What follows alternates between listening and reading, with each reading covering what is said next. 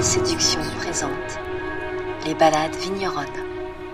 One speaks of the art of making wine. Is wine a work of art? With emotion, with passion, like a craftsperson who shapes his or her object. The winemaker fashions the wine, taming it and compelling it. At Clos du Clocher, they lavish care on it. From various plots of famous clay, said to be blue, emerges a creature, creation, creation of a vintage each year, distinctive, but always in search of beauty. Is the relationship with the vine aesthetic or not? Whichever of the senses, it is simply order, luxury, calm, and delight.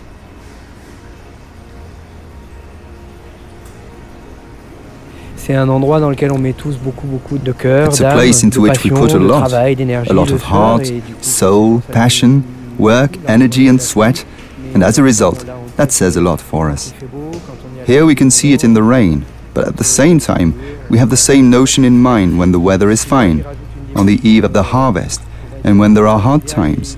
It's all a mixture of that here. As for me, let's say I add a family and a historical dimension to it. I never knew my great grandfather, but I have his bottles in the cellar.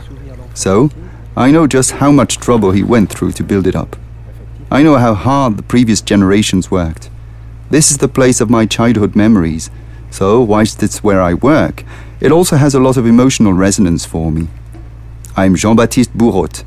I'm in charge of the Clos du Clocher, and I'm the great grandson of the estate's founder, who is called Jean Baptiste Audy. So, here we are on the plateau of the Clos du Clocher, at the foot of where the church sits. In total, the Clos du Clocher amounts to just under six hectares. It was built up by my great grandfather in 1924, and he was looking for the great terroirs of Pomerol. As a result, he was seeking what we refer to as the Pomerol Plateau, which is the upper part of the Appellation area. It's actually made up of blue clay soil with clay subsoils. This clay is very elastic in nature and therefore provides the vine with natural regulation of its water system. This is fantastic for great terroirs because the vines work by themselves. You have to imagine that here, a long time ago, it was the sea, and we were in a lake zone with deposits coming from the Pyrenees. That is what gave rise to these clays, these blue clays that we find in the subsoil of our part of the Pomerol terroir. When we dig soil pits, you can see this blue color, very slightly interspersed with ochre, but that is why we call it blue clay. I'm Mathieu Bonté, and I'm the technical director of the vineyards, and especially the Clos du Clocher. It's somewhat like a garden. I would be lying if I said we know each vine stock, but we know each little block, each little plot. We manage each small batch of plots differently, depending on our objectives and what we've observed. Has it suffered during the summer due to the heat? Has it been more sensitive to crop diseases? Are the grapes as good as we were expecting them to be? Therefore, we adapt each crop practice to obtain the best out of each part of the terroir.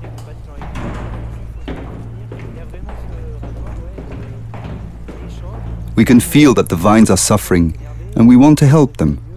Then, when it's time to harvest, we want them to hold out and to wait until we're able to start harvesting.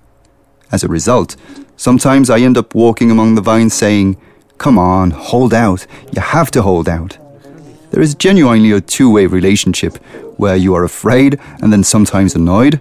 You would like things to be better, and then sometimes you are super happy, as with when you can be proud of your children. There is that sort of connection, yes? Now we're going down into the inner sanctum, which is the barrel cellar.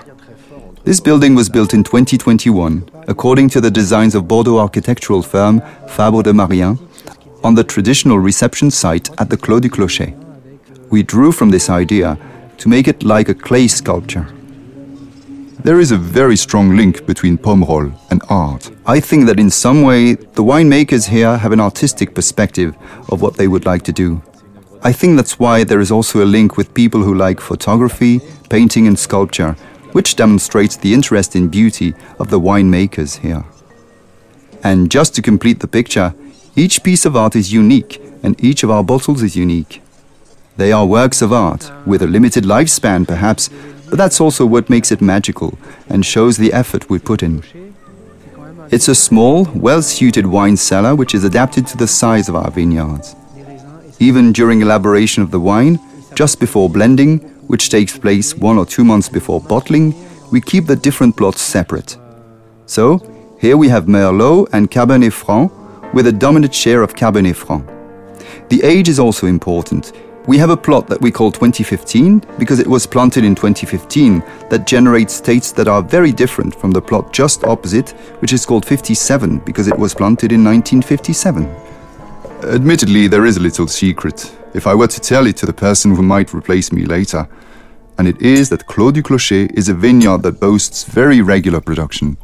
That is to say, year in, year out, it always produces grapes. It regulates itself because of the clay, and it can produce a lot. So care must be taken to maintain production at a sustainable level. Now we're going to taste some of the Cabernet at random. When we elaborate the wine, the aim is to participate in how it develops its structure and the beginning of its life, to allow it to be kept in bottle for a number of years. It isn't due to the aromas provided by the wood, the idea behind our work is to maintain the purity of the fruit.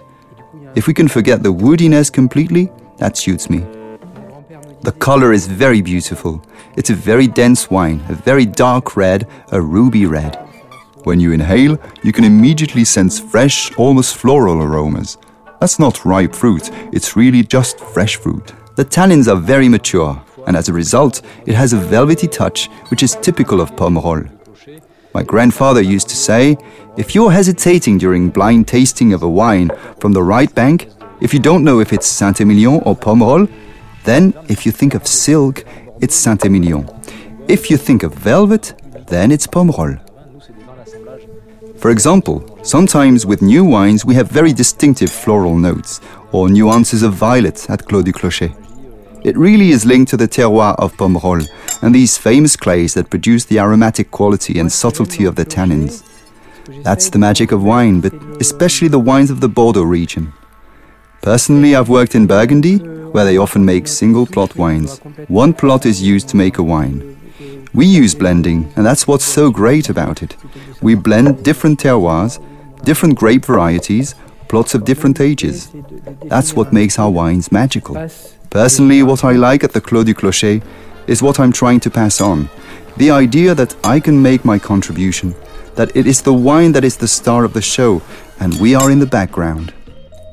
I prefer for people to say they have enjoyed a wonderful bottle rather than knowing that it is Mathieu, me, or my grandfather who made it. The idea is to define a style that is passed down between generations.